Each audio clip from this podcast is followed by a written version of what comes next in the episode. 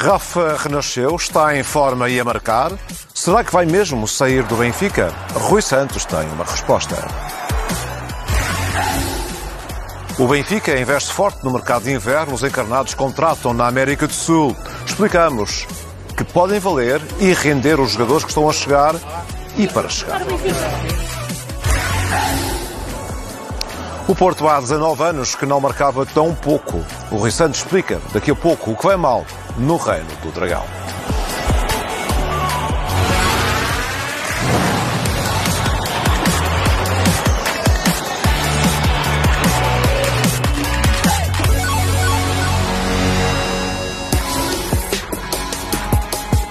Rui, boa noite.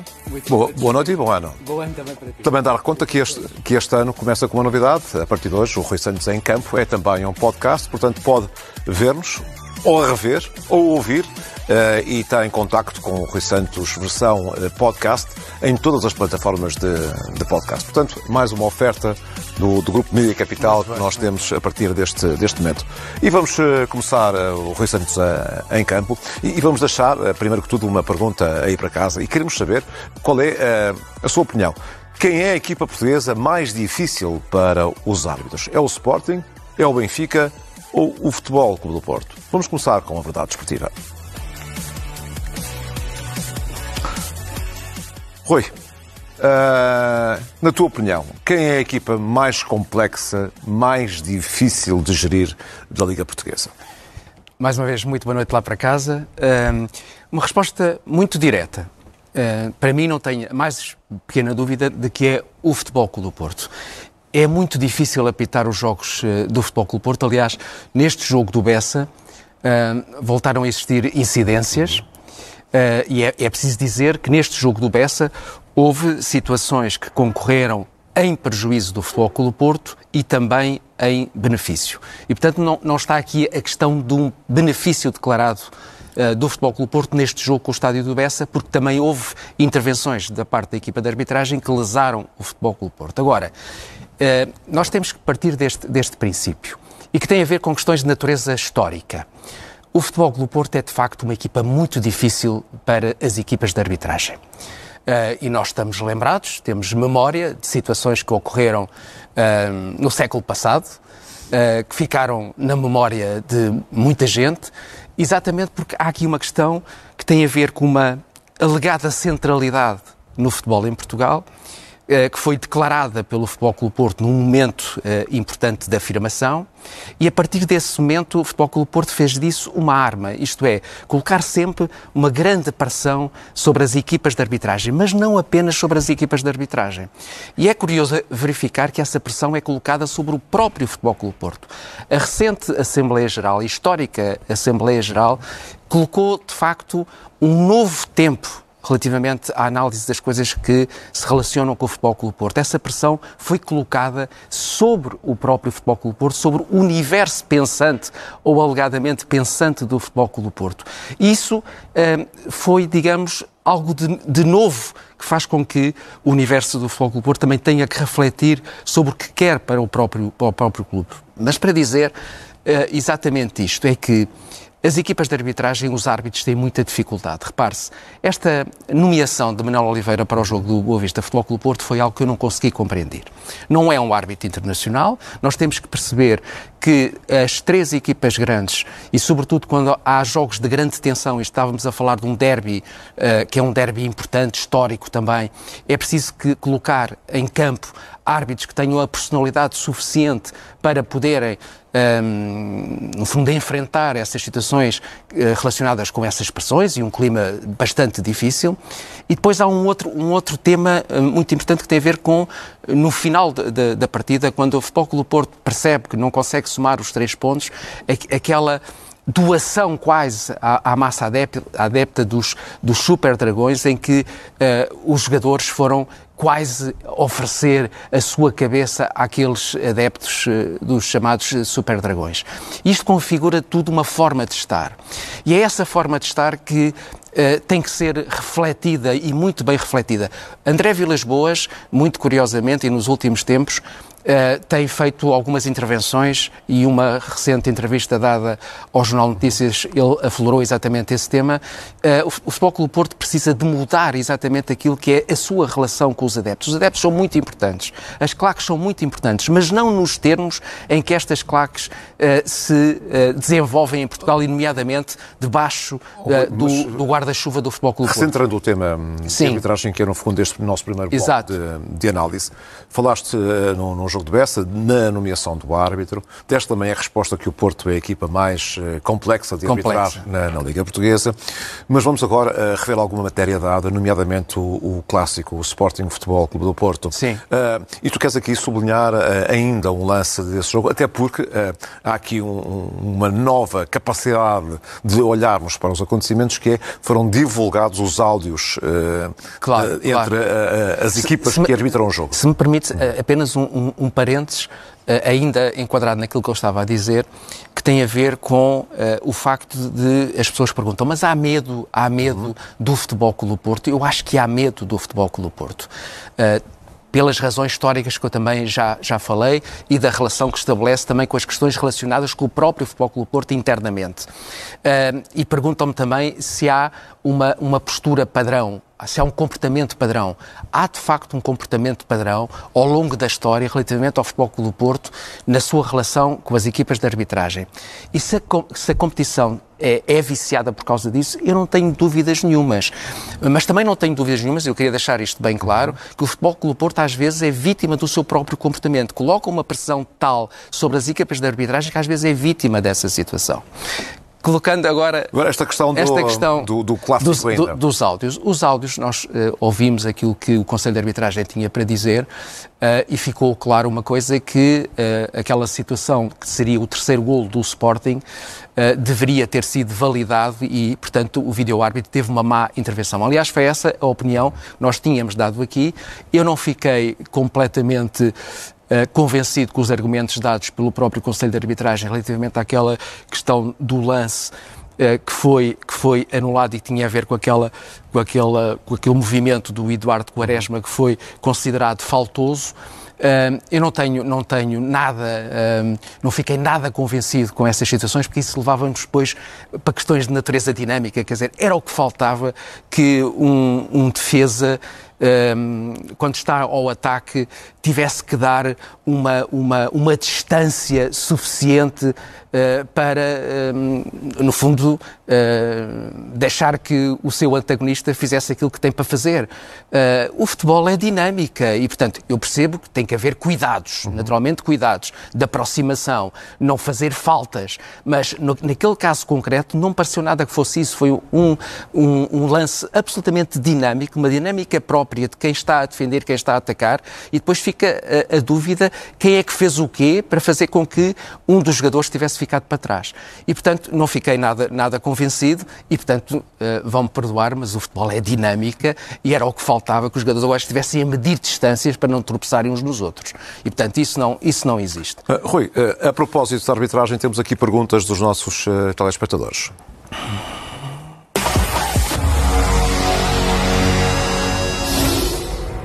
E a primeira pergunta uh, que sai do bolso dos nossos telespectadores tem a ver com, com a arbitragem, como eu tinha dito há instantes, e, e é também sobre uh, um lance de vídeo ao árbitro e tem a ver com a colocação das, das linhas, linhas, do fora de jogo. É sempre um tema um pouco é, polémico. É, é sempre polémico e, aliás, tu sabes que nas redes... Em lances muito no limite... Muito no limite, mas sabes que isto foi empolado muito por, por força daquilo que foi publicado nas redes sociais.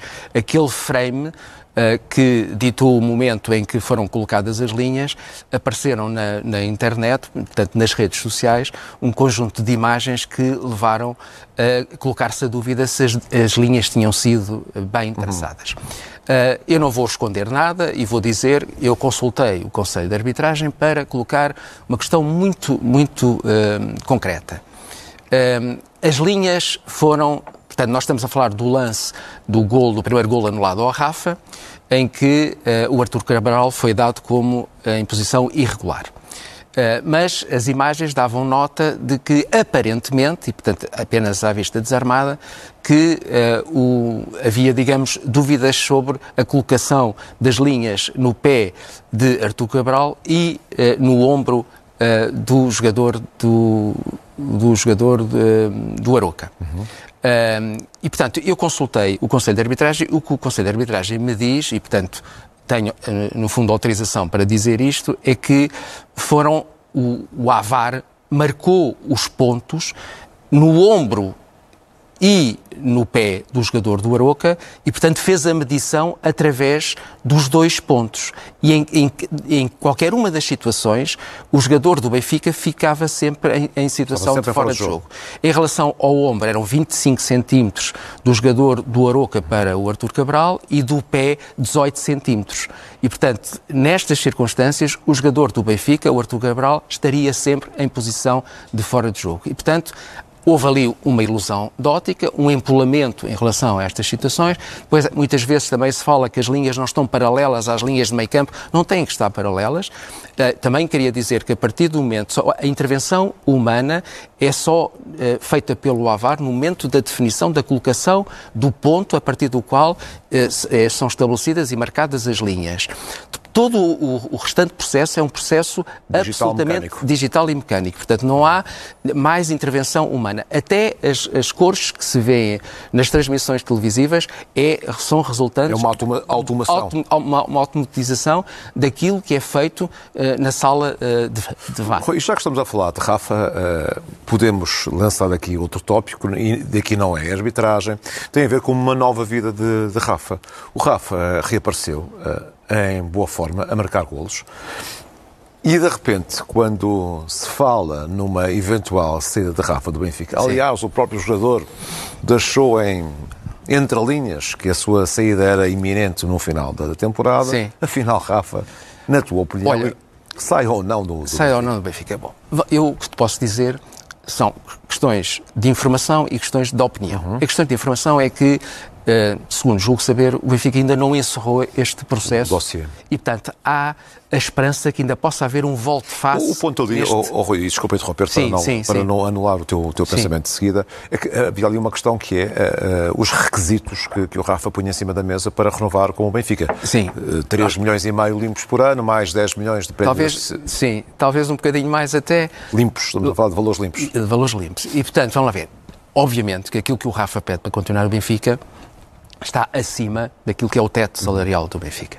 Agora, um, primeiro ponto, o Benfica não dá o assunto como encerrado. O Benfica acha, ainda está em negociações e acha que pode ainda fazer convencer o Rafa a ficar no Benfica. Significa que pode haver uma aproximação aqui dos valores que faça com que o Rafa possa continuar no Benfica. Minha opinião, eu acho que eu noutro, noutro momento, até num momento em que o Neres estava muito bem no Benfica, e se o Benfica ganhasse dinheiro, eu uh, tinha defendido a ideia de que o Rafa podia ser vendido. Quer dizer, se for para o Benfica ganhar dinheiro, já houve um tempo em que o, o, o Benfica poderia ter vendido o Rafa. Não tendo vendido o Rafa e tendo o Rafa continuado no Benfica, no fundo para ser um ativo importante para o clube encarnado, aquilo que eu entendo neste momento, em função também daquilo que ele oferece ao Benfica, é que o Benfica se calhar devia fazer um esforço para manter Rafa. Porquê?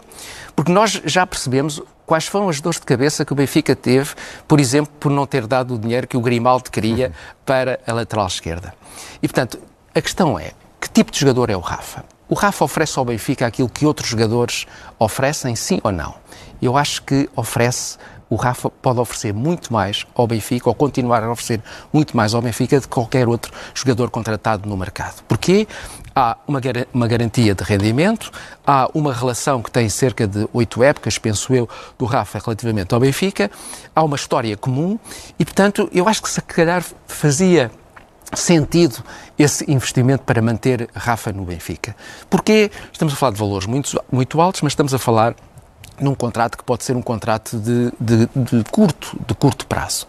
Uh, e o Rafa, de facto, é um jogador ímpar no Benfica. É um jogador muito invulgar à escala até europeia e mundial. Portanto, uh, uh, Rui, na tua opinião, e, e creio que estás na, na, neste universo de opinião, Sim Podia, podia ser uma solução o Rafa, por exemplo, renovar mais um ano Sim. e depois sair para, para o Qatar, onde por ia exemplo, ganhar muito dinheiro. Por exemplo, acho que, que o Rafa pode ser muito útil ao Benfica, eh, porque o Rafa tem características que são muito invulgares, uh, um jogador muito rápido, um jogador que joga sobre a faixa, que joga sobre o meio. O, o Roger Schmidt gosta mais de vê-lo jogar sobre o meio, mas é um jogador que que consegue uh, deslocações e que é um jogador que, em termos de, do aproveitamento da profundidade, é muito importante quando a equipa as equipas adversárias jogam mais subidas, naturalmente que aquela velocidade explosiva do Rafa pode ser muito importante na exploração dessa, dessa uh, profundidade e, portanto, eu acho que se calhar uh, valeria a pena. É interessante verificar que nos últimos tempos, como tu sabes, nas últimas horas, se quiseres, houve muita especulação em termos. É, quer dizer, para onde é que vai há, o um Rafa? boato, né? Há um boato. Que, há um boato que rebenta na. É um boato rede Sim. que rebenta nas redes sociais uh, que o Rafa poderia estar a caminho do, do Sporting. Sim. Ora, o, Eu o posso Ruben, dizer o que há- Ruben Amorim hoje Sim. veio dizer que era tudo muito estranho e que, era, que Claro, não era verdade. mas eu posso dizer que há quem queira o Rafa no Sporting. Isso posso dizer. Há quem queira o Rafa no Sporting. E, e vamos aqui dizer que eh, o Rafa, as características do Rafa, têm tudo a ver com aquilo que o Ruben Amorim quer dos jogadores que jogam naquela posição. Se tu eh, reparares... Então, se calhar o Ruben tem- era o primeiro a querer o Rafa na, na, eu na tenho, equipa. eu tenho poucas dúvidas, muito poucas dúvidas, se Frederico Varandas e o Viana chegassem ao pé do, do Ruben Amorim e dizer, olha, nós temos aqui a oportunidade de fazer um esforço para contratar o Rafa. O Ruben Amorim certamente quereria o Rafa no Sporting. Porque há jogadores que podem ter capacidade e ter potencial, mas depois não se encaixam no esquema tático. O Rafa tem tudo para se encaixar no esquema tático do Sporting. Tudo. Uh, se tu reparares, Edwards, Ioqueres e, e Rafa, com o, o- até faria com que o Pedro, o Pedro Gonçalves pudesse baixar para o meio campo e, portanto, em termos daquilo que é o perfil de jogo do Sporting, uh, no fundo desenvolvido por Ruben Amorim, o Rafa tem todas as características possíveis. Agora, obviamente que há aqui uma parte de especulação, há aqui uma parte de sonho da parte do Sporting. Um, e há, eh, na verdade, eh, qualquer coisa que tem a ver com, eh, às vezes, as oportunidades e as circunstâncias. Há uma coisa que nós não sabemos neste momento, é o que é que está na cabeça do Rafa. O Rafa é um jogador muito especial. O Rafa é um jogador muito Tem as especial. suas manias. Da mesma maneira que ele disse assim, não quero mais a seleção nacional, e não quer mais a seleção nacional para poder afirmar-se no Benfica, de repente o Rafa eh, pode, eh, enfim, ter uma ideia. Agora, questões de natureza. O, o Sporting está muito, muito bem calçado na sua ideia de não se ceder relativamente às questões de investimento. Já que estamos eh, a pôr em cima da mesa eh, de conversa o Sporting e a Rafa, nada melhor do que avançarmos para as, eh, para as figuras da, da semana.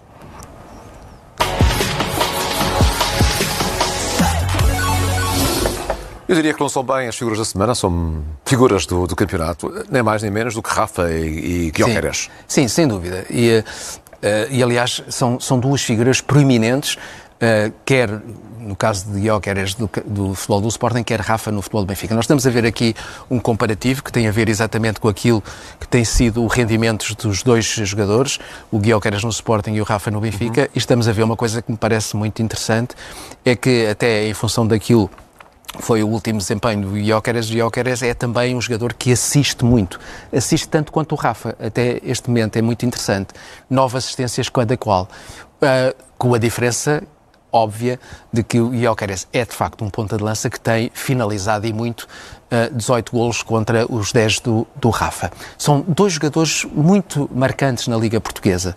Uh, e nesse sentido, o que eu diria, e como disse há pouco, o Rafa assentava como uma luva no esquema do Ruben Amorim e tenho a certeza que Jóqueres assentava como uma luva no esquema quer uh, do, do Futebol Clube Porto, de Sérgio Conceição, quer Uh, no esquema de Roger E já que Schmidt. estamos a falar numa potencial saída da Rafa do Benfica, o que é certo é que os encarnados têm mexido no mercado Sim. para tentar pensar futuras saídas uh, do Rafa, do Di Maria.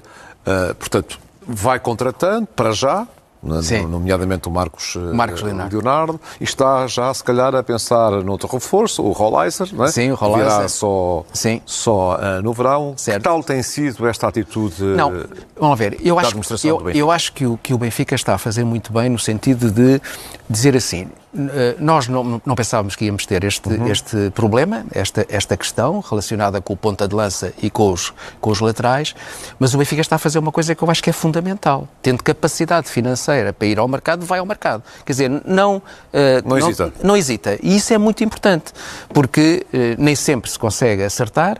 O Benfica tem a consciência de que não acertou e então está a tentar corrigir o tiro. Uh, e este Marcos Leonardo parece-me claramente que pode uh, ajudar a resolver aquilo que nós chamamos aqui, identificamos como o problema da red zone do Benfica. Uh, e, portanto, nesse, nesse sentido, eu creio que é uma, é uma aquisição que pode resolver um dos Nota problemas positiva para os reforços Não, sem, do Benfica. sem dúvida, sem dúvida. Eu acho, acho que o Benfica está a fazer uma coisa que todos os clubes têm que fazer, que é uh, intervir rapidamente quando percebe que tem problemas que são problemas que podem ter efeitos no curtíssimo prazo, que é o caso do Benfica, uh, e uh, questões mais relacionadas com o médio prazo, uh, que tem a ver, naturalmente, não apenas com Rollizer, mas sobretudo com Prestiano. E Prestiano é claramente que um é jogador... Que, que eu não referenciei, mas claro, mas, mas, claramente que é, um, que é um jogador mais para futuro e não, é, não, não será uma aposta para o imediato. Oh, oh, estamos a falar no mercado do Benfica, o Porto tem mais dificuldades de tesouraria, tem mais dificuldades em contratar e o Porto está aqui num, num embaraço. Uh, tem 22 golos marcados o Porto na Liga. É o pior, o pior regime e registro Sim. dos últimos 19 anos. Sim. Vou só uh, recordar que, aliás, tem 23 golos o Futebol Clube do Porto. O ano passado tinha 40 a esta, a esta altura. O que é que se passa? O que vai mal no, no Reino do Dragão? Olha, uh, eu parece-me claro que este jogo do, do Bessa trouxe à tona um conjunto de verdades relacionadas com o Futebol Clube do Porto. O Futebol Porto perde mais, mais dois pontos. Uh, e há as, as, verdades do Bessa que o Futebol Clube Porto não deve ignorar. Desde logo, podemos começar por ver uh, as questões relacionadas com a aposta de uh, Sérgio Conceição em termos do 11 inicial apresentado frente ao Boa Vista. E o que é que nós percebemos? Percebemos que houve da parte do Sérgio Conceição a abdicação de jogadores criativos. E isso é, de facto... Olha, estamos a ver o 11 do Futebol Nós estamos a ver. E, e, e, e tu repara, Uh, em termos daquilo que são os jogadores efetivamente criativos, nós temos o PP. Uhum. Uh, portanto, houve uma abdicação logo inicial por parte de Sérgio Conceição relativamente a jogadores criativos. E estamos a ver já aqui uma coisa, nós, uh, no fundo, demos estrelas aquilo que, que são o, o, os jogadores que constituíram o 11 inicial no, no estádio do PS. E o que é que nós vemos?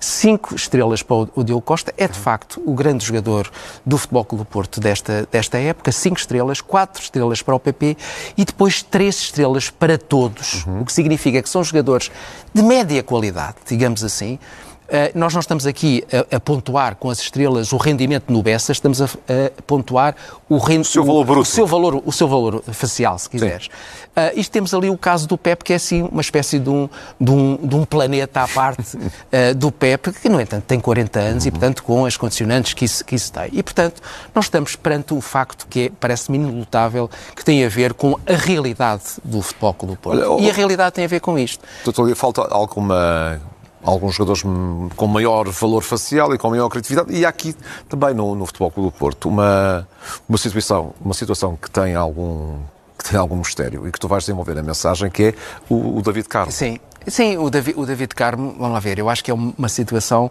que decorre um bocadinho daquilo que aconteceu nos últimos tempos no Dragão. Eu acho que o David Carmo não foi uma questão apenas de gestão de um, uhum. de um ativo que vai à equipa B e regressa, é muito mais do que isso e é isso que nós, eh, no Pronto, fundo, é traduzimos na Deixa-me roubar-te a bola para lançar a tua mensagem em que o protagonista é David Carmo.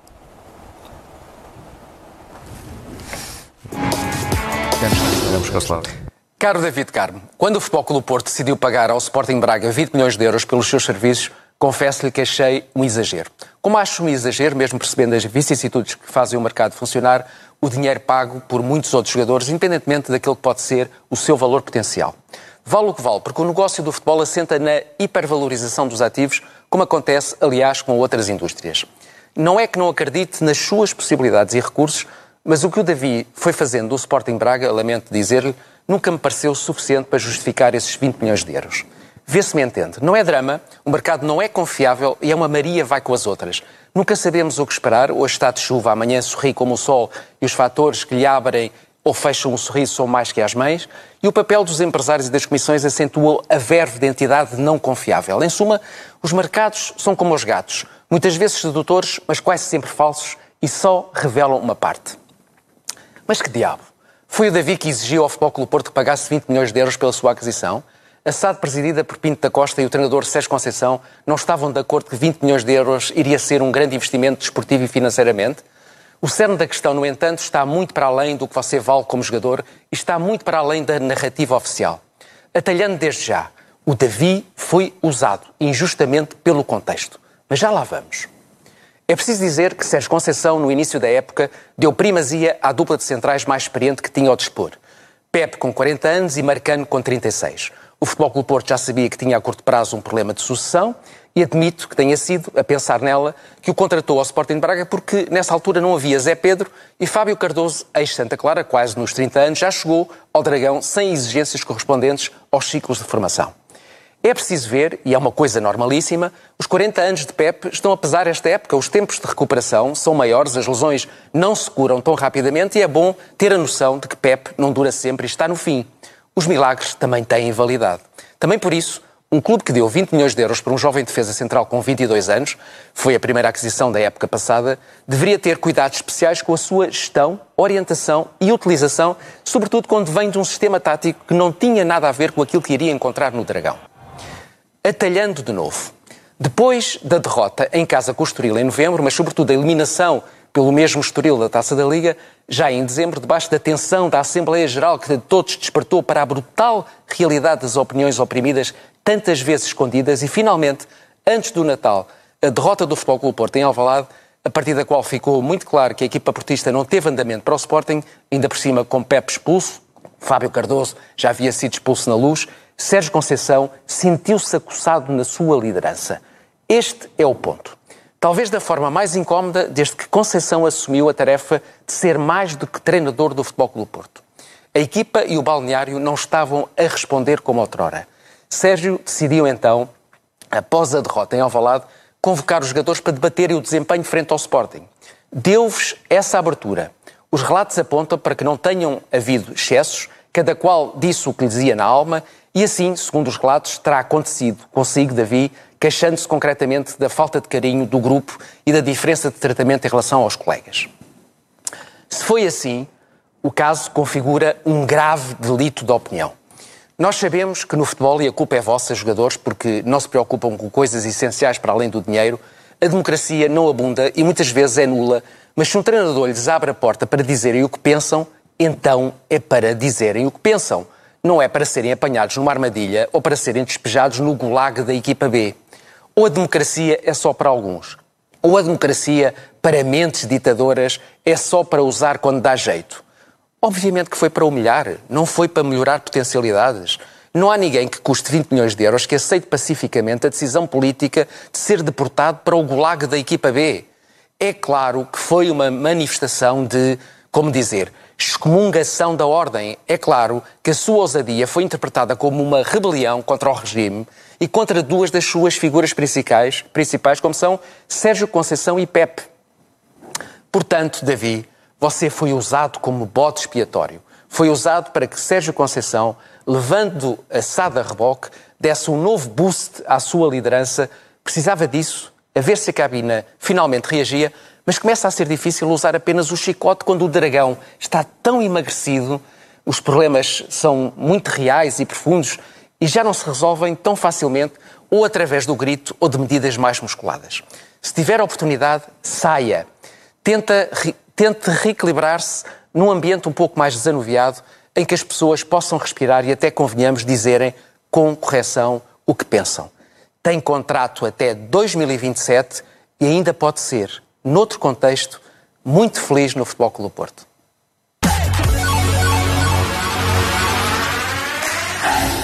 Oi, deixo só mais uma pergunta sobre o David Carmo, até porque foi comentado durante a semana passada que o Futebol Clube do Porto ainda não tinha feito nenhum pagamento uh, ao Sporting de Braga relativamente a esta transferência. O que é que tu sabes deste, deste assunto? Olha, eu, a propósito disso, e porque percebi que havia de facto dúvidas sobre isso... Havia uns uh, comentários. Exato. Eu contactei uh, a SAD do Sporting Braga E o que me foi dito é que, até este momento, tudo aquilo que foi contratualizado está a ser pago. Uhum. Portanto, significa que não há nenhum incumprimento na versão, naturalmente, do, do Sporting Braga, na qual tenho que acreditar, e, portanto, é esta a informação que eu posso deixar. Fica então esclarecido. Figura do ano, Cristiano Ronaldo. Sim. Está no, é, o teu, é o teu eleito. É o meu eleito. Com 54 uh, golos na, no ano civil de 2023. Sabes porquê, Joaquim? Eu valorizo aquilo que o Cristiano Ronaldo está a fazer na Arábia Saudita, porque nós em Portugal temos que perceber uma coisa. O Cristiano Ronaldo não é, apesar do seu enorme valor, não é um jogador totalmente popular em Portugal. E porquê? Porque, no, no, fundo, não jogou nem no Benfica, nem no Futebol Clube Porto e, portanto, tem logo eh, contra o facto de não ter sido um jogador que passasse pelo menos por um desses dois clubes. E isto parece que não, que tem, do ponto de vista, enfim, um, uh, nas redes sociais, no apoio, tem, tem a, sua, a sua relevância. Depois, uh, perceber que ele, de facto, tem marcado muitos golos, marcou muitos golos, 54 golos, Uh, e também um conjunto de assistência muito, muito, muito apreciável e, portanto, no plano da comparação com as outras ligas, o Cristiano Ronaldo continua a ser um jogador uh, super competitivo. Deixa-me só dar uma nota, porque me parece também interessante para reflexão, que é, uh, em 2023, o Cristiano Ronaldo tornou-se acionista maioritário de um, de um grupo de comunicação social.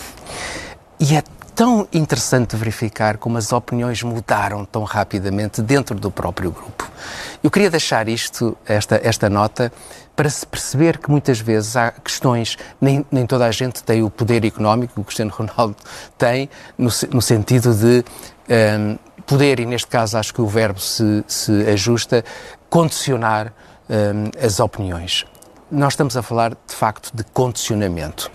Uh, mas o Cristiano Ronaldo tem essa prerrogativa que a maior parte dos, dos, dos, seres humanos não têm. Mas não deixa de ser interessante como as coisas mudaram e mudam no plano também da opinião. Antes de passarmos a emissão para a Ana Sofia Cardoso, uh, duas notas. A primeira, o resultado do nosso inquérito, qual a equipa mais difícil de arbitrar em Portugal. Ora, 65% dos nossos telespectadores dizem que é o Futebol eh, Clube do Porto. Nota final para a morte do Kaiser. Beckenbauer faleceu hoje, eh, aos 78 anos. Ele foi campeão do mundo como jogador e como treinador, ganhou, é creio que, duas taças dos clubes campeões Olha, europeus, talvez tenha vários sido, títulos no Bayern Talvez tenha sido um dos primeiros jogadores mais impactantes que eu vi jogar e que gostei realmente. Ele figura entre os geniais do futebol uh, mundial. Uh, e naquela altura, no tempo de Beckenbauer, era o tempo dos livros. E era o tempo da elegância, da estética, do futebol estético. E o Franz Beckenbauer foi, de facto, um dos expoentes máximos do, do futebol estético, do futebol belo, do futebol criativo, do futebol uh, do jogador que leva a bola no pé, que tem a, a cabeça levantada. Extraordinário. O, o Beckenbauer tinha uh, música. Uh, música nos pés, música na cabeça. E é, e é, com música que eu penso que nós podemos acabar este, este programa em função, de facto, da arte e da beleza que o Franz Beckenbauer Olha, e nada melhor para fecharmos com algumas imagens uh, do talento de Beckenbauer.